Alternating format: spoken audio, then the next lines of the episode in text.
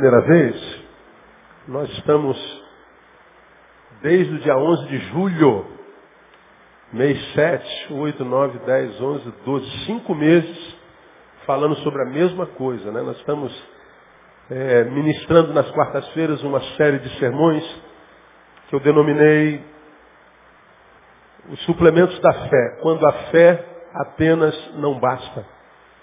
E termino essa série de estudos na quarta-feira que vem. Na quarta-feira eu termino esse último suplemento que está aí, nós vamos ler, que é o amor. Faço um resumo de tudo que nós lemos e aprendemos nesses cinco meses e ministro a segunda parte desse, desse último suplemento e a gente terá terminado essa série de ministrações que tanto me abençoou a alma. Nós aprendemos que a fé não só, é, somente não basta. Temos nos encontrado com muita gente que tem fé em Deus, mas a despeito disso não tem conseguido vencer na vida. Tem sido derrotado, tem estado prostrado. Nós lemos muitos textos na Bíblia de pessoas de fé, referências de fé, que a despeito disso deram péssimo testemunho, macularam o nome de Deus, foram envergonhados pelo diabo, ficaram prostrados por muito tempo e muitos deles não conseguiram viver uma fé que frutificasse. Viveram o que eu chamei é, de fé de defunto, uma fé morta. Uma fé que, quiçá, fosse fé, mas que não produziu os frutos que eram possíveis serem produzidos por ela. E a gente vive numa comunidade de fé e uma coisa que me impressiona muito é a distinção da qualidade de vida dos da comunidade da fé. E eu falo muito sobre isso e falo isso desde sempre. Como alguns são, são é, tão abençoados, tão, tão, tão enriquecidos por Deus, em todas as instâncias e sentidos, como, como olhar para Ele é uma inspiração para nós, porque parece, como eu falei no início desse estudo, ele tem a unção de Midas. Tudo que ele toca vira ouro. Ele é abençoado no que é, consequentemente no que faz. Ele é uma pessoa que inspira a vida. Estar perto dele é ser abençoado mesmo que ele não abra a boca. São pessoas que parecem que têm um cuidado especial de Deus. Parece, mas não tem um cuidado especial de Deus. Pelo menos não maior do que o outro. Por outro lado, há aquela outra pessoa na mesma comunidade de fé, que ouve as mesmas palavras, que recebem a mesma ministração, que participam dos mesmos encontros, dos mesmos, é, das mesmas conferências, participam das mesmas reuniões de oração, e ao oposto dela, ao contrário da outra, bem opostamente, parece que tem a unção de medusa. Tudo que toca vira pedra. Tudo que toca congela. Nada que faz dar certo. Não há uma expressão de alegria, não há rios de água viva fluindo de lugar nenhum. Chegar perto dela é quase que ser congelado. É, pessoas que parece que vivem uma fé que não é, como eu costumo dizer, atraente, é repelente. E a gente tem a sensação de que, ao olhar para ela, Deus não gosta dela. Sensação, mas não é verdade. Você já aprendeu que Deus não tem filhos prediletos. Ele ama a todos igualzinho. Glória a Deus ou não, amado? Fala assim, ó, Deus te ama tanto quanto a mim. É. Deus não ama o pastor Neil mais do que o irmão do apoio que está trabalhando lá fora na chuva. Deus não ama o, o, o megalomaníaco apóstolo mais do que o irmãozinho que senta no último banco. Deus ama a todos igualzinho. Agora, diferente é a forma como a gente lida com Deus, a alegria que a gente dá a Deus e a nossa disponibilidade e, e, e vontade de crescer nele. Aí é que está a diferença. Então, ah, esse texto fala sobre fé e os suplementos da fé, quando a fé apenas não basta. Versículo 5 diz assim, só para relembrar. E por isso mesmo vós, empregando toda a diligência, acrescentai, foi nesse verbo que eu me prendi esses cinco meses, acrescentai a vossa fé. Então a fé tem que ser crescida. É uma ordem do apóstolo pelo Espírito. Acrescentai a vossa fé virtude, e a virtude ciência, a ciência domínio próprio, ao domínio próprio perseverança, a perseverança piedade, a piedade fraternidade, e a fraternidade o que? Leia. Amor. Aqui a gente termina. Porque se em vós houver e abundarem essas coisas, veja, não é só a fé, mas o que suplementa a fé, se isso tudo houver e abundar em nós, elas não vos deixarão ociosos, nem frutíferos no pleno conhecimento de nosso Senhor Jesus Cristo. A gente vai lá para o 10. Portanto, irmãos, procurai mais diligentemente fazer firme a vossa vocação e eleição, porque fazendo isso, nunca, jamais o quê? Tropeçareis. Promessa para quem tem fé e suplementa essa fé. Então nós falamos da necessidade de, de, de acrescentarmos a nossa fé, isso que eu chamei de suplemento. Aí falamos sobre cada um deles. E terminamos fraternidade na semana passada, hoje eu quero falar sobre amor. Falar sobre amor, eu simplesmente vou repetir o que eu preguei em agosto, no meio da série de sermões que eu estou pregando domingo de manhã, termino domingo que vem, quando eu estou falando sobre as marcas da verdadeira santidade, comparando a santidade dos evangélicos com a santidade a respeito da qual o evangelho fala. E eu falei que a primeira marca do verdadeiro santo é o amor. E nós estamos lendo lá no domingo de manhã, 1 Timóteo, capítulo 1. Paulo escreve a Timóteo, e nós começamos lá, pegamos essa, essa palavrinha dele. A Timóteo, meu amado filho. E falamos que a primeira marca do santo, quando, quando o Espírito Santo alcança alguém, e esse alguém busca a santidade, a primeira marca dele é o amor, por uma simples razão. Deus é amor e o santo está cheio de Deus. Então não tem como uma pessoa que se diga santa, ou seja, cheia de Deus, não amar. Não tem condição existencial, filosófica, de alguém que diz eu estou cheio de Deus e ter contato e destreza só com a religião, com a indumentária, com o evangeliquez, com a doutrina, com a austeridade, mas que não consegue se relacionar com o próximo no amor. E amor não se esconde, irmão. Amor se espraia, não tem jeito. Não tem como viver uma vida de amor e esse amor não, não, não se esvair pelos nossos poros, pelas nossas palavras, pelos nossos atos, pelas nossas ações. A gente conhece o santo, não porque ele mudou de roupa, porque ele mudou de religião, porque ele dizia bom dia, agora fala paz do Senhor, porque ele deixa o coque crescer, as axilas crescerem, a perna ficar cabeluda. Não, não, não é por causa disso. O santo é marcado pela sua capacidade de amar, como Jesus.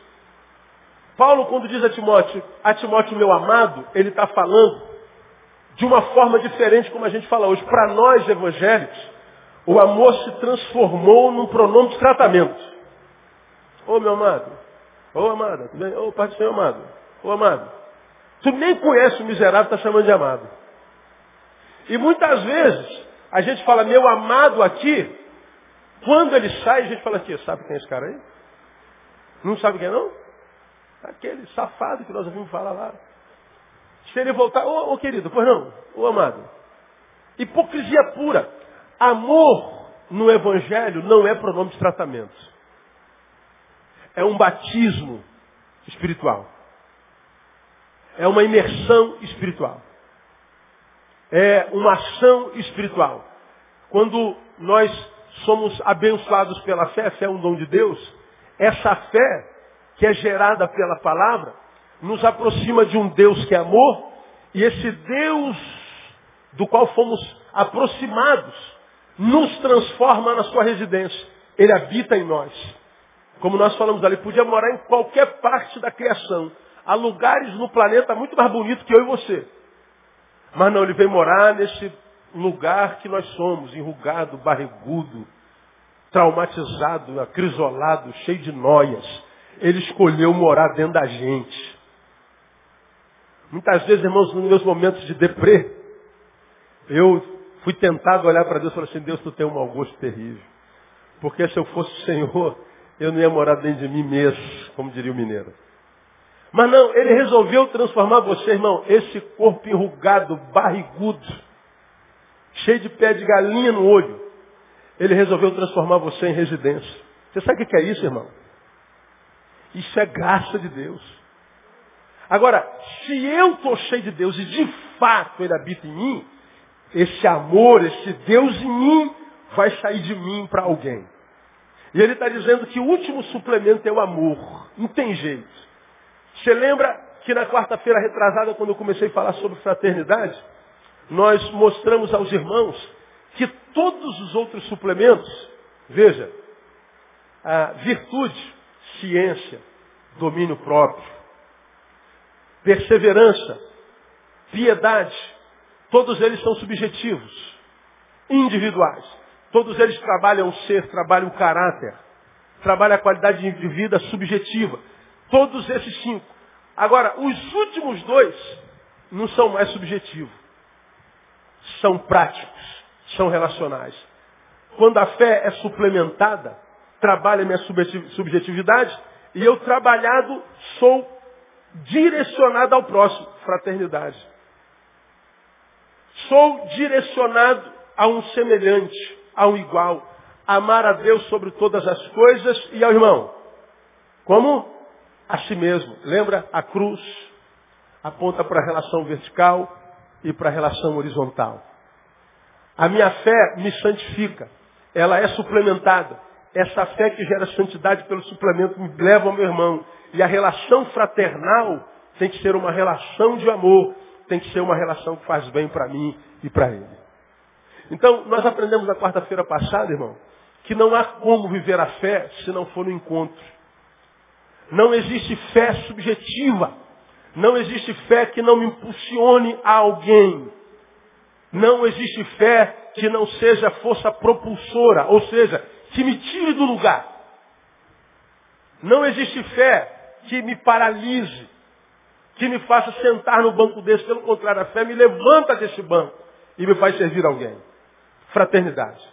Muitos dos crentes que a gente conhece que não conseguem viver vida em Deus, não conseguem transcender a religiosidade, ou seja, ser um sustentador de império religioso, limpador de banco com o traseiro, de alguém que só muda a indumentária, que só muda a linguagem, mas que do interior não fui Rio de Água Viva, grande parte desses são pessoas que não suplementaram a fé e por causa disso não conseguiram se relacionar. E eu vou dizer uma coisa para os irmãos, para a gente entrar no amor direto sobre o que eu quero falar mais sobre amor. Uma coisa que eu tenho notado nesse último tempo é a incapacidade dos homens de fazerem amigos.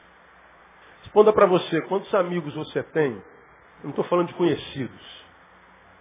Estou falando de amigos, que são tão amigos, que são pessoas para quem você abra seu coração e conte para ele teus podres, se necessário for. Quantos tem esse amigo? Quantos conseguem desenvolver amizades nesse quilate? Pessoas com as quais nós não só estamos, mas pessoas com as quais nós somos. Alguém com quem a gente é. A gente não compartilha só o que a gente fez, a gente compartilha o que a gente é. A ideia de filos adelfos de fraternidade é compartilhar o que nós somos. A ideia de Jesus, quando veio à Terra, foi unir a humanidade individualizada e separada pelo pecado. A ideia de Jesus não foi fundar uma religião, mas uma comunidade de justiça, onde se compartilhasse de forma igualitária todas as coisas. Viver uma vida santa é restaurar relacionamentos. Viver uma vida santa é tornarmos pessoas ponte. E uma ponte, você já aprendeu, une partes separadas. Eu e você somos, porque somos a comunidade da fé, uma ponte não só entre Deus e os homens, mas entre o homem e o homem, que estão quebrados, estão separados. Quando nós dizemos convertidos sermos, e não vivemos nessa condição de homem ponte, pelo contrário, somos o dinamite que quebram as pontes, que separam as pessoas, que dividem as comunhões, nós não estamos sendo santos, muito menos evangélicos no sentido literal da palavra. Evangelho, irmão, ou ser evangélico, é muito mais do que frequentar uma igreja evangélica. E eu vou dizer mais, eu não escondo isso ninguém. Para mim, frequentar uma igreja evangélica hoje é extremamente perigoso, porque tem sido um antro adoecedor de almas e tem sido um antro de aborrecimento, de emborrecimento intelectivo. Tenho visto aos borbotões pessoas que se convertem, ao invés de melhorar, pioram. Porque muitas vezes o evangelho da igreja evangélica não tem a ver com o evangelho do evangelho. Porque o evangelho do evangelho, o evangelho de Jesus, me aproxima do próximo. Me, me, me, faz sair da individualidade para a coletividade. É a morte do eu para o nascimento do nós. Isso é fraternidade. Agora, a fraternidade só pode ser desenvolvida em amor. Bom, então por que, que a gente, pastor, é tão dividido? Porque falta amor. Porque amor é um pronome de tratamento. Agora veja o que eu quero compartilhar com vocês hoje e na quarta-feira que vem. O que mais que a gente aprende do amor e por que, irmão, que a gente precisa amar? Quero levá-los a 1 Coríntios capítulo 13, que fala sobre a suprema excelência do amor. Suprema excelência do amor. Aí eu quero ler é, com os irmãos gradativamente esse capítulo. E vamos falar um pouquinho sobre o amor de novo, porque muitos irmãos que vêm à quarta não vêm domingo. Uma é a igreja da quarta, outra é do domingo de manhã, outra é do domingo à noite. Se vier todo mundo não cabe no tempo mesmo. Não tem jeito. O que mais que a gente aprende sobre amor? Ah, preguei um sermão há bem pouco tempo atrás, e alguém, citei uma pergunta que me fizeram num debate que eu estava na faculdade, Instituto Nacional de Saúde Pública, lá no, lá dentro da Fiocruz. E alguém me perguntou, pastor, o que, mais lhe impressiona no ser humano contemporâneo? E a minha resposta foi a sua capacidade de dissimulação. Falei sobre isso há dois domingos atrás. É impressionante essa capacidade camaleônica que nós desenvolvemos nesse tempo. Ser camaleônico é ser hipócrita. É viver duas faces. É viver duas identidades ou muito mais. E a capacidade que nós temos de dissimulação é impressionante. Eu acho que até o diabo se assusta com a gente. Ah, o fato de dizermos ser uma coisa na coletividade e sermos outras completamente na individualidade. Cara, é, é impressionante. Bom, nós não temos nada a ver com a vida do outro. O outro é só alguém que a gente deve amar e não julgar. Se ele valoriza seu amor ou não, o problema é dele. Agora, mais impressionante do que a nossa capacidade de simulação é como o dissimulador que virou profissional, nós temos alguns profissionalistas na nossa igreja. Quando você quiser aprender de simulação, eu poderia apresentar umas pessoas na nossa igreja que você ia ter uma aula de pós-graduação de simulação. Inclusive pastores. É impressionante. Impressionante. E para a gente dissimular a falsidade da nossa vida, nós construímos muitas vezes um evangelho paralelo. Tenho me encontrado com alguns líderes pseudo-intelectuais, metidos a intelectuais, não estudou nada na vida, nunca sentou no banco escolar, no que ele sentou ele fugiu, e no que ele sentou passou porque colou, não lê nada, não tem nada, mas ele produz. E ele acredita na produção intelectiva e hermenêutica que ele faz da palavra, e ele constrói um evangelho paralelo. A visão de Deus dele muda, a visão do diabo muda, a visão da eternidade muda, e ele vai vivendo segundo a sua própria teologia. É impressionante, cara. E às vezes a gente está sentado em alguns encontros e a gente vê o cara falando. A gente fala assim, pô, o cara fala como se ele tirasse isso lá dos, dos recônditos do saber espiritual. Se perguntar de onde veio, não tem fonte nenhuma. De Deus não veio porque ele não tem vida em Deus. A sua história é marcada por equívocos pecados, desconstruções, mau testemunho, vergonha atrás de vergonha. Mas para que no presente, por causa da história, ele não seja carcomido pela culpa, ele tem que criar uma personalidade paralela para justificar que tudo aquilo foi feito racionalmente. Mentira. Foi fraqueza, pecado e mau caratismo mesmo. Falta de amor próprio falta de amor por Deus, falta de amor pela família, falta de amor pelo próximo. Quando falta amor num homem, relacionar-se com esse homem relacionar-se com a doença futura. Você vai adoecer. A sociedade está doente porque falta amor. Quando falta amor, você tem aprendido isso aqui? O próximo, isso aqui é meu próximo, aquele de quem a Bíblia fala, Neil, ama como se fosse a você mesmo. Olha para ele, Neil, e veja-se nele. E dê a ele o que você daria a si mesmo. É assim que Jesus diz para a gente se relacionar. Se eu faço isso, ele faz isso com ele, que faz isso com ele, que faz isso comigo, nós criamos uma comunidade de justiça. Não haverá falta alguma entre nós. Não haverá quem tenha dois pão e não haverá, portanto, ninguém que esteja com fome. Não haverá ninguém com três casos, portanto, não haverá ninguém dormindo no relento. Não haverá ninguém doente por falta de remédio, porque eu tenho dois comprimidos e eu vou compartilhar com ele. É uma comunidade de justiça. Bom, tira o amor dessa relação. Tirou o amor, quebrou o princípio de justiça. Porque o meu próximo já não é mais visto como eu me vejo. Portanto, ele não é mais um espelho no qual eu me vejo. O próximo não é mais alguém a ser amado, é alguém a ser usado. Nós o transformamos numa coisa, coisa não se ama, coisa se usa. E você me tem ouvido falar nessa última década sobre esse processo de coisificação do ser humano. E um ser humano transformado em coisa é uma coisa que vai se monstrificar. A gente sai de humanização para coisificação para monstrificação. Você olha para a sociedade parece que nós viramos monstros. Não há mais coração, amor, respeito. A gente uma, olha para uma mulher não ama, é, olha para um pedaço de coisa, coisa a gente come, a gente quer comer. Não é o verbo que a gente usa? A gente olha para um cara que tem dinheiro, a gente se aproxima dele por causa dele, a gente quer tirar o dinheiro dele.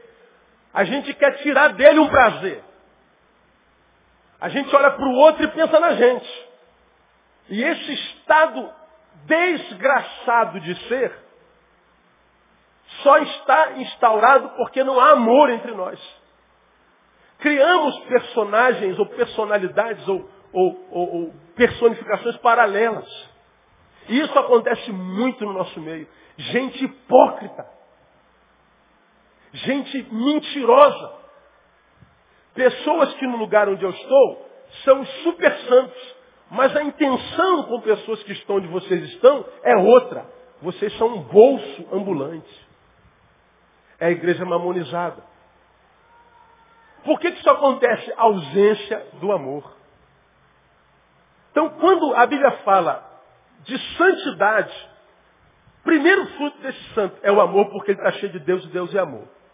Pedro vem e diz, esse Deus é conhecido pela fé, que é gerado em nós pela palavra desse próprio Deus. E essa palavra que gera fé, gera em nós um amor com o qual a gente tem que suplementar a própria fé que ele gerou em nós. Fé e amor caminham juntos.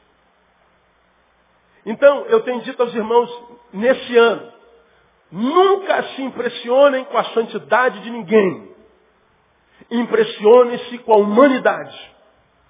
Porque a santidade nada mais é do que a vivência da humanidade com excelência.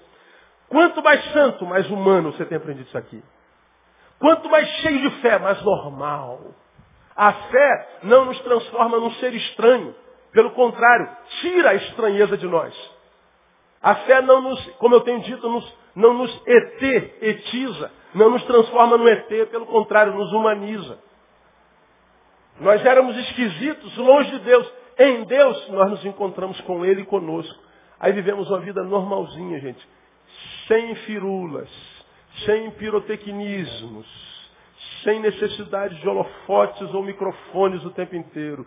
A gente vai viver a nossa vida com simplicidade, como sal salgando a terra, sem esperar receber nada em troca. Porque tudo que um sal pode fazer é salgar, sem esperar nada em troca. E se não salgar, é jogado fora e pisado pelos homens. Então a primeira marca do santo é o amor. E o último suplemento é o amor. Por que, que eu preciso amar? Estamos em 1 Coríntios capítulo 13, não estamos? Vamos ver mais que a gente fala sobre, sobre o amor nesses 20 minutos. Por que, que eu preciso amar? Né? Porque é, é, o amor é o que resume o Evangelho. Né? Agora, por que, que eu preciso amar? Versículos 1 e 2. Ainda que eu falasse a língua, as línguas dos homens e dos anjos, e não tivesse amor, seria como um mental que soa ou como um símbolo que retine. Ainda que eu tivesse o dom de profecia e conhecesse todos os mistérios e toda a ciência, e ainda que tivesse toda a fé, de maneira tal que transportasse os montes e não tivesse amor, leia para mim, nada seria. Repita após mim, nada. Uma vez mais, nada. Só para decorar, nada. Pois é, você sabe o que é nada? Nada é? Nada. Muito bem. Palmas para vocês. Não é boa? Nada é nada. O nada é a vida completamente sem sentido. Quando é que a vida perde sentido? Quando a sua produção não é por amor. Veja bem o que eu estou dizendo para você aqui. Esses dois versículos estão me ensinando, ensinando você o seguinte. O que me faz ser, ser. O que me ensina que vale a pena ser, o que me faz ser, é o que eu carrego, portanto, dentro e não o que eu faço fora. Quando é, Neil, que a tua vida se transforma numa vida que vale a pena ser vivida? Quando é que você se sente sendo alguém que vale a pena ser? Quando é que ser, viver, vale a pena? Quando eu entendo que o que me faz ser é o que eu carrego dentro e não o que eu produzo fora. É exatamente o que Paulo está dizendo aqui. Ainda que eu falasse a língua dos homens e dos anjos. O que, que ele está falando aqui? Que eu fosse um camarada especialista em comunicação. De tal forma que eu falasse o idioma dos anjos. Ou seja, eu traduzisse a linguagem do céu em direção ao homem e eu fosse um tradutor, digamos, de Deus para o ser humano. Como eu acabei de dizer, se eu fosse um homem ponte entre o céu e a terra, ainda que eu fosse um homem capaz de traduzir as linguagens sobrenaturais e mais, ainda que eu falasse todos os idiomas terrenos, ou seja, eu fosse um homem que tivesse de forma sobrenatural a capacidade de terminar com a guerra no planeta. Porque você sabe, já aprendeu aqui, que a guerra nada mais é do que o fim do diálogo. Quando é que a guerra se estabelece? Quando o diálogo acaba. Quando eu comecei a brigar com o Paulão, é porque a gente já não está conseguindo conversar mais, Paulo. Porque enquanto a gente consegue trocar uma ideia, não há guerra. Eu só vou dar um soco no teu olho quando a gente não fosse escutar mais. Ou você dá no meu. O cara está dizendo o seguinte, ainda que eu tivesse essa capacidade de falar as, os idiomas de todas as tribos, ou seja, se eu fosse alguém que conseguisse unir é, Obama com Osama, se eu conseguisse unir o primeiro com o terceiro mundo, tivesse essa capacidade dialogal, ainda que eu fizesse isso, acabasse com as guerras porque eu sou ponte, fez isso por amor nenhum? Não. Você vai gerar vida na vida de todo mundo mas você continua morto.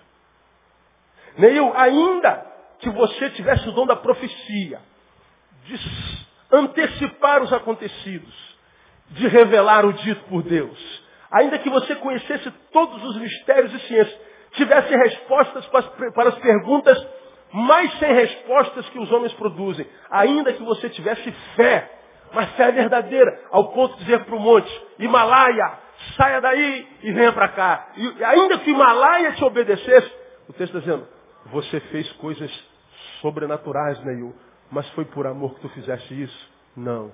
Então não vale de nada. Nada do que você faz fora gera vida em você, se o que há dentro de você não é amor. O que faz a gente ser é o amor. Aqui, irmão, eu particularmente encontro resposta para todos os suicidas, para todos que estão pensando em suicídio, para todos que estão sendo carcomidos pela depressão, não conseguem vencer nunca, porque acham que viver não vale a pena, que a vida não tem sentido, que a vida aqui não, não, não, não, não e Deus é ruim. Aqui, aqui a razão para tudo isso. Pega a vida que você está vivendo, você que não está satisfeito com a sua vida, você que está doente, segundo o teu diagnóstico. Você que está aqui está infeliz. Aliás, não está, já é infeliz. Você que acorda de manhã e acorda como se fosse um castigo ter acordado. Você que, quem sabe, desistiu. Faça uma análise introspectiva, subjetiva, não olha para ninguém, subjetiva. E veja se não há na tua vida alguém a quem você precisa perdoar.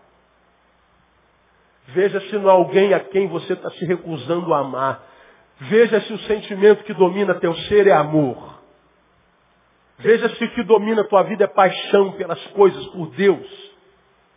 Veja se é gratidão, porque a gratidão é filha do amor. Ninguém consegue viver uma vida que vale a pena se o que houver dentro não for amor. Esse texto está dizendo que eu posso produzir coisas espirituais, fenomenológicas, posso produzir coisas humanamente impossíveis, eu posso fazer algo sobrenatural. Caramba! Tremendo! Foi amor que movimentou tudo isso? Não! Não adiantou nada para você isso não vai gerar vida na sua vida. Você que está aqui, meu filho, pediu a Deus para te fazer passar naquele concurso, e você passou, e faz desse trabalho a tua, tua, tua fonte de vida, tua razão de vida. Trabalha tanto que se esqueceu de Deus. Se aproximou tanto de Deus para que Deus te colocasse lá. Agora que você está lá, você se afastou de Deus. Porque você acha que aquilo lá é a razão de vida. Pois é. Tudo que nós amamos um dia, se isso não pode retribuir amor, um dia a gente para de amar. Porque amor, meu irmão, aprenda isso no nome de Jesus, só subsiste se ele for retroalimentado por amor. Por isso eu não posso amar uma coisa. Eu não posso amar a minha moto. Eu sou apaixonado pela Harley Davidson que eu tenho. É a minha terapia. Mas eu não posso amar a minha moto por uma simples razão. Minha moto não pode me amar. Minha moto, se sentar um estranho nela e ligar a chave, acelerar, ela vai embora, nem me dá tchau. Não, cara, não vou não, estou com o Neil há cinco anos. Não, de jeito nenhum. Esse não sai daqui, de jeito nenhum. Ele, ele é fiel a mim, ele cuida de mim, bota gasolina, troca o óleo, né, e bota para lavar. Eu não vou. Nada. Se o cara subir, ligar a moto e a moto vai embora, nem se lembra que eu existo. Ela não tem sentimento.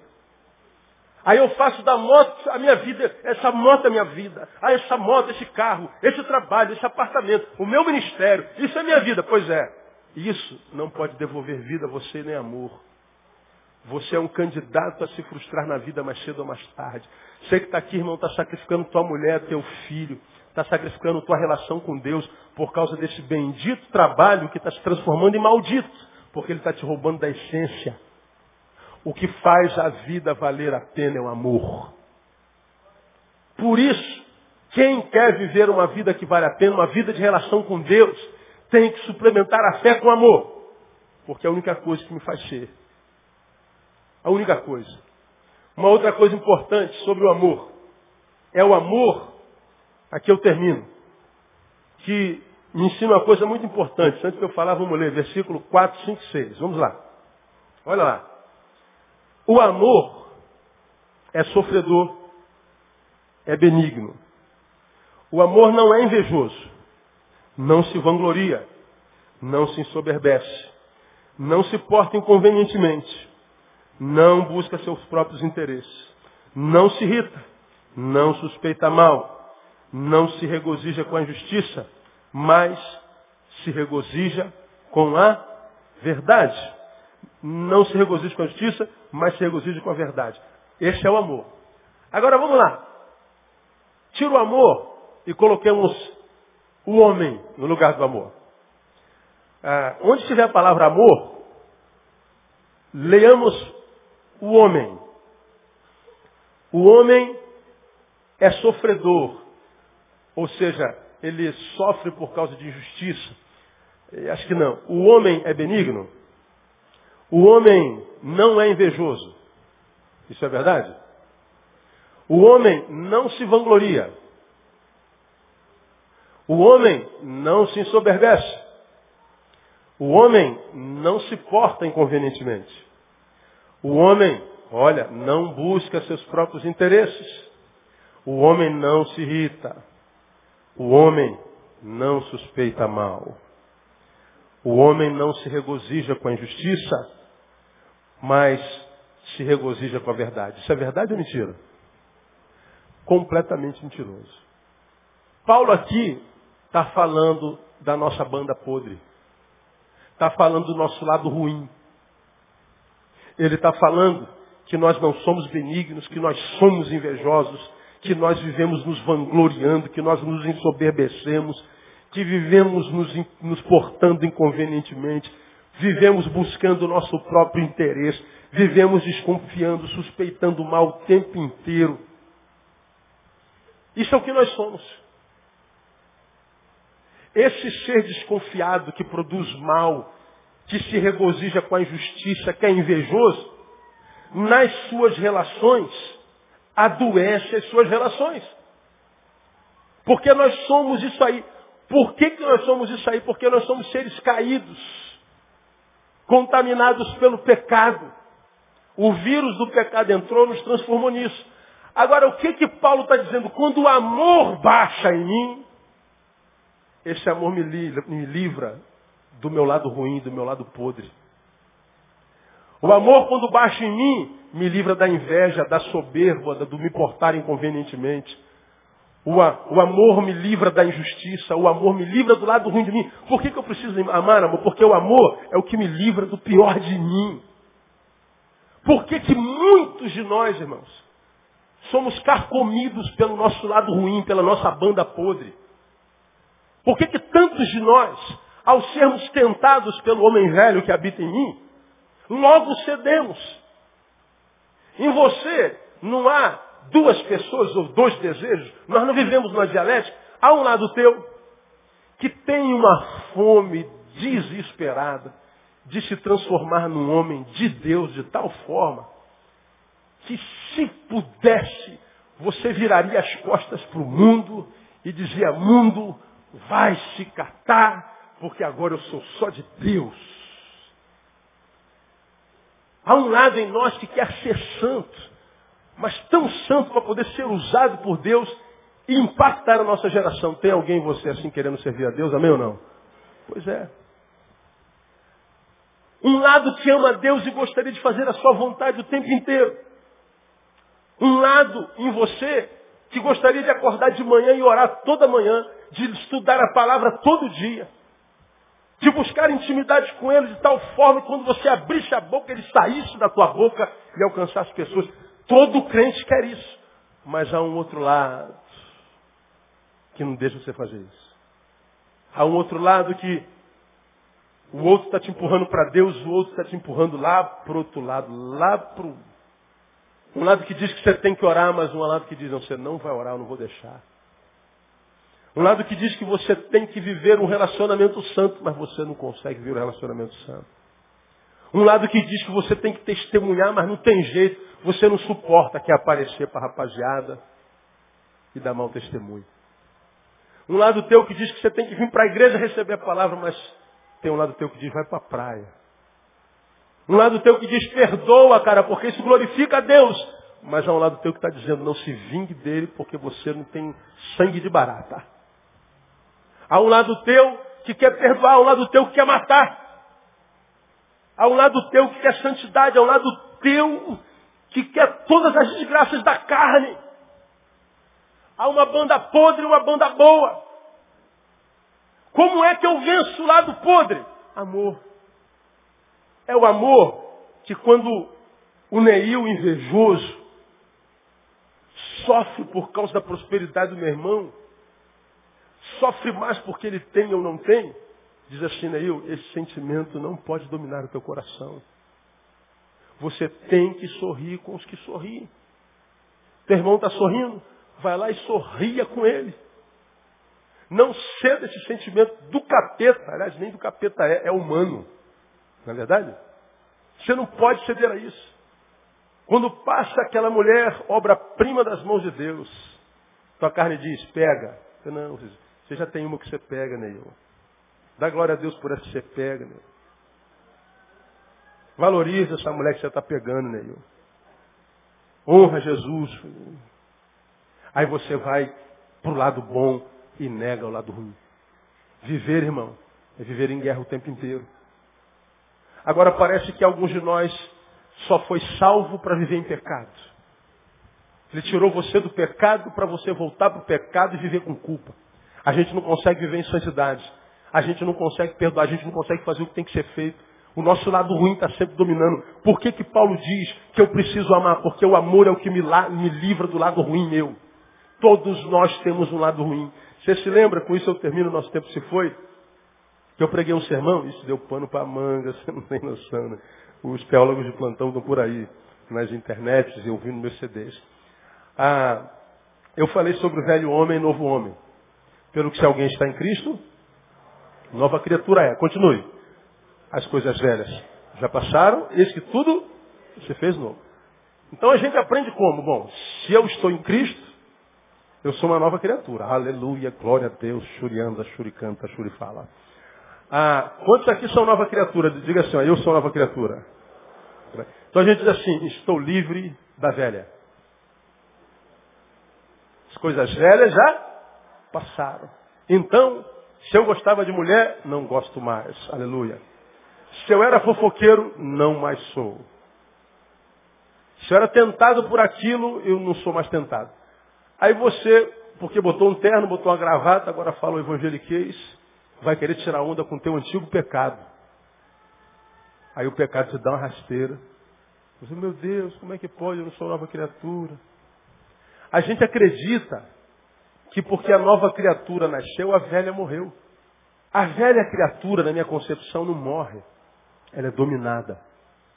Eu sou uma nova criatura que habita num corpo caído. Eu existo, eu sou, dentro de um corpo que é contaminado pelo vírus do pecado. E não tem como fazer backup. Não tem como passar um antivírus e limpar. Ser uma nova criatura nada mais é do que receber do Espírito a capacidade de se enxergar na essência. Um novo homem é gerado dentro de mim, você se lembra disso? E como é que funciona a relação do novo com o velho? Simples.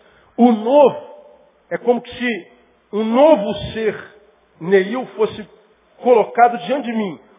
Está aqui o velho. O novo é posto diante de mim. E o novo diz para mim, Neil, como nova criatura, veja o que, que você é em essência.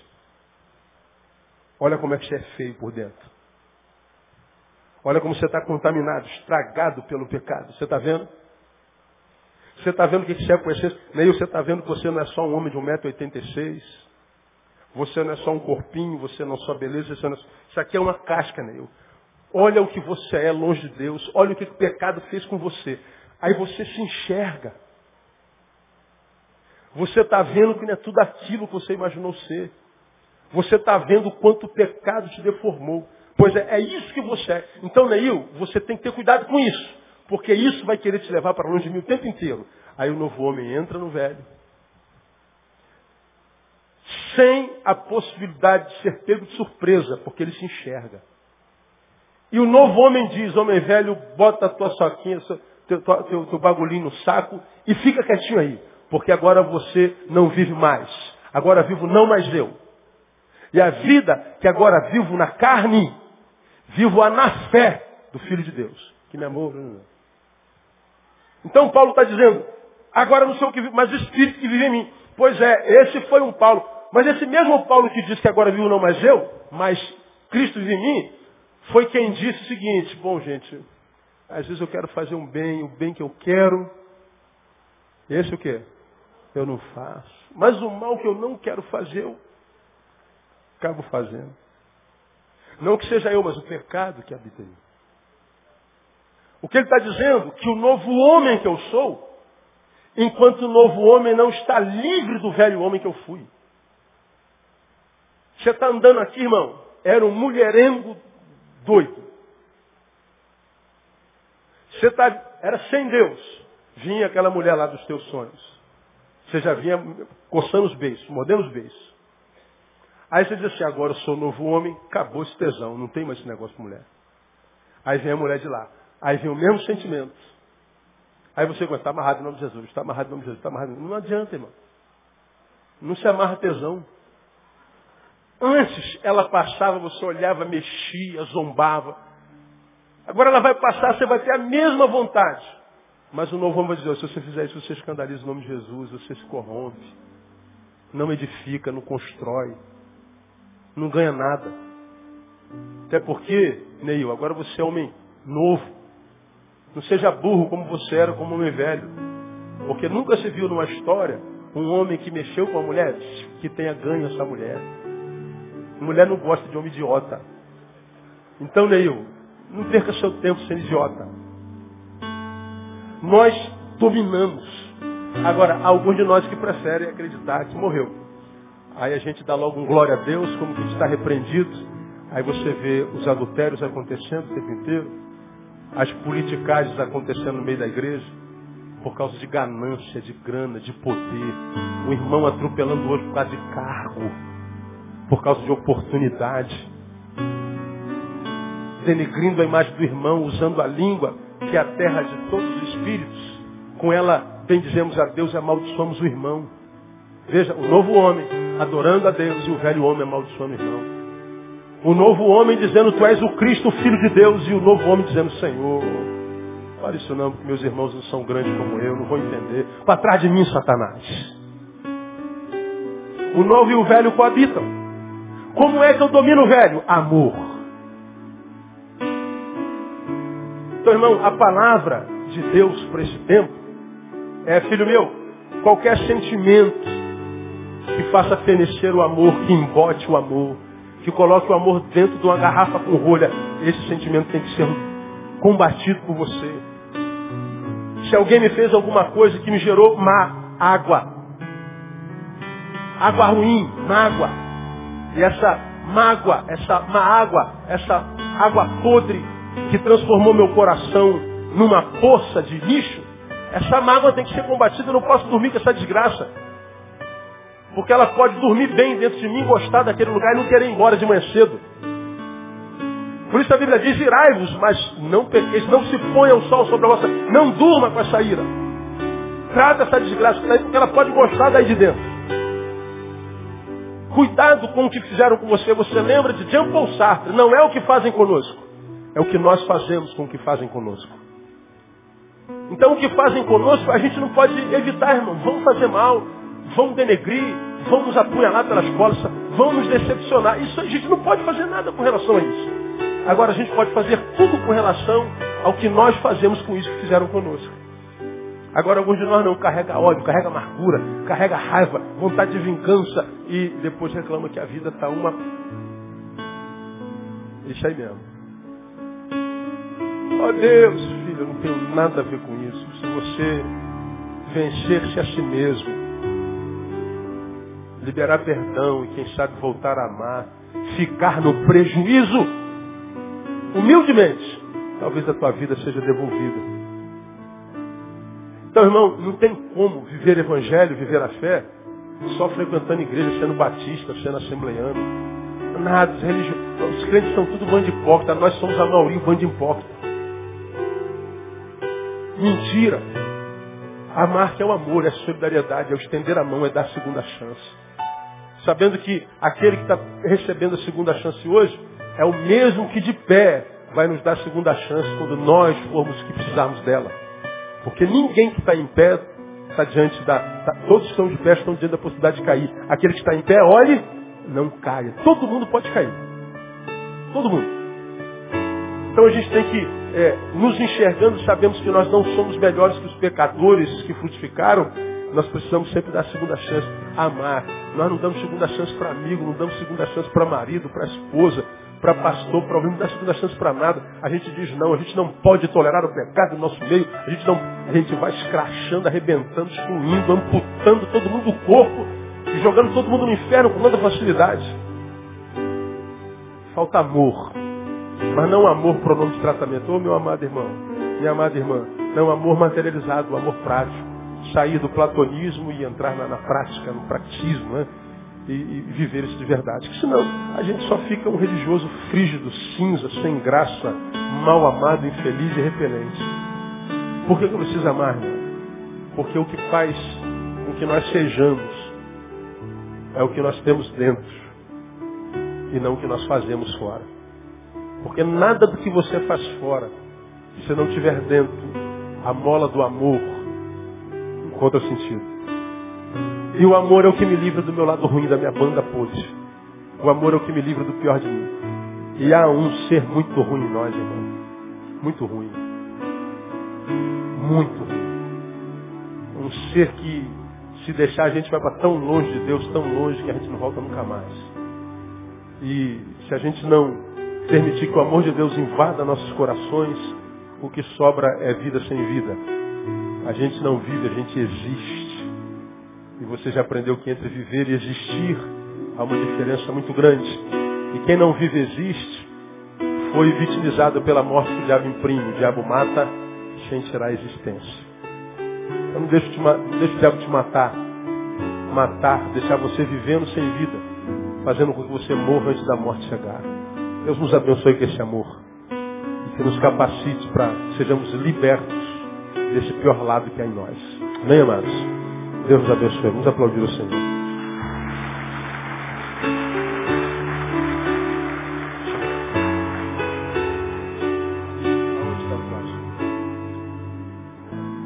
Pai, muito obrigado por esse tempo passado na tua presença. E nós queremos que ele seja não só um tempo de informação, mas um tempo de formação. Queremos esse amor, Deus. Queremos esse suplemento em nós. Estamos cansados de fazer sem ser. Estamos cansados da vida sem vida. Estamos cansados de frustrações. Nós aprendemos nessa noite que só somos quando amamos. Queremos sim, ó Deus, fazer muito para ti, para nós e para o próximo. Nós queremos que o que motiva esse fazer seja o amor. Como foi o amor que motivou Jesus transformar-se em homem para nos amar e nos, nos salvar. Queremos amar, ó Deus, porque é o amor que nos livra do pior de nós. É o amor que nos livra do nosso lado ruim.